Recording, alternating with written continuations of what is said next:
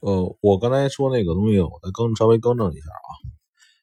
呃，我刚才说的是，你大多数的时间是在看盘，少时间在交易。呃，这个东西，就这个说法呢，并不是说，呃，你要憋一个大的。我想很多人可能会刚才看听完我这刚才那个，可能会这么想。就是既然那个我看的时间周期比较大，然后憋的时间比较长，那这个我交易的次数可能会变少，然后每一次交易的止损，我可能割的比较大。呃，这个这个这个不对，这个是不对的。就是你的交易的止损一定要割的少，一定要割的少，因为任何的这个行情。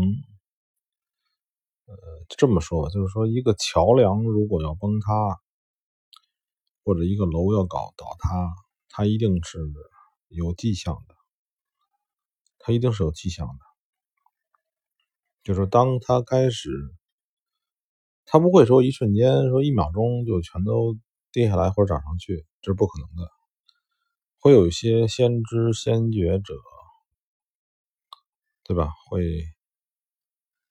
呃，早尽早的买入股票，咱说股票了，就外汇无所谓，差不多，就会有一些先一些先知先觉者会早期推动这个东西的变化。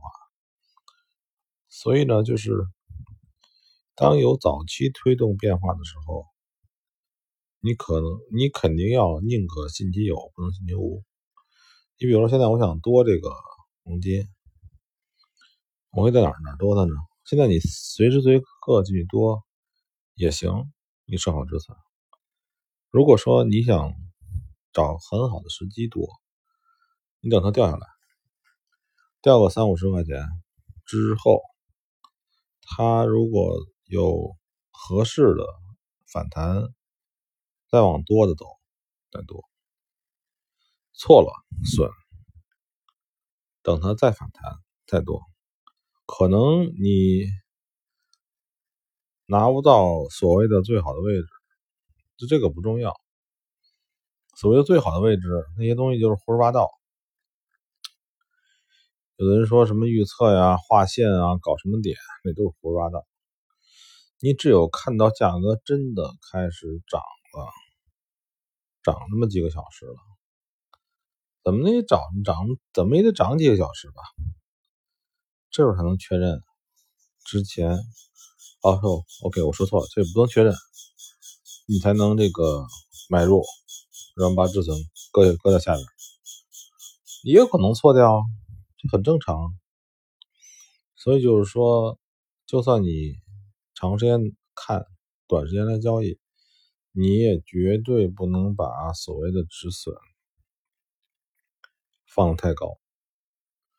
你因为这些产品都有可能，当小步的开始溃散、开始崩溃之后，产生一个大的加速，这是很正常的。因为我们小人物嘛，我们也不知道楼是不是塌了，对吧？我们也不知道雪崩是不是发生了，我们只能看它是不是有小的动作，有小的动作发生，我宁可信其有，不可信其无。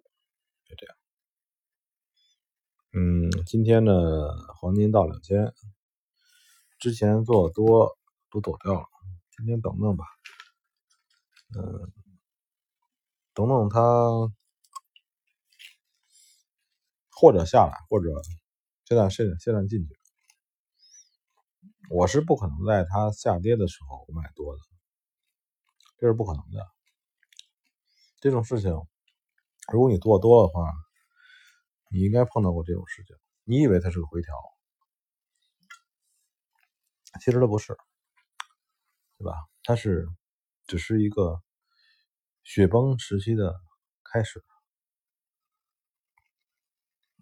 嗯，今天是礼拜二，这周还有好几天呢，所以别着急，耐心等待也可以。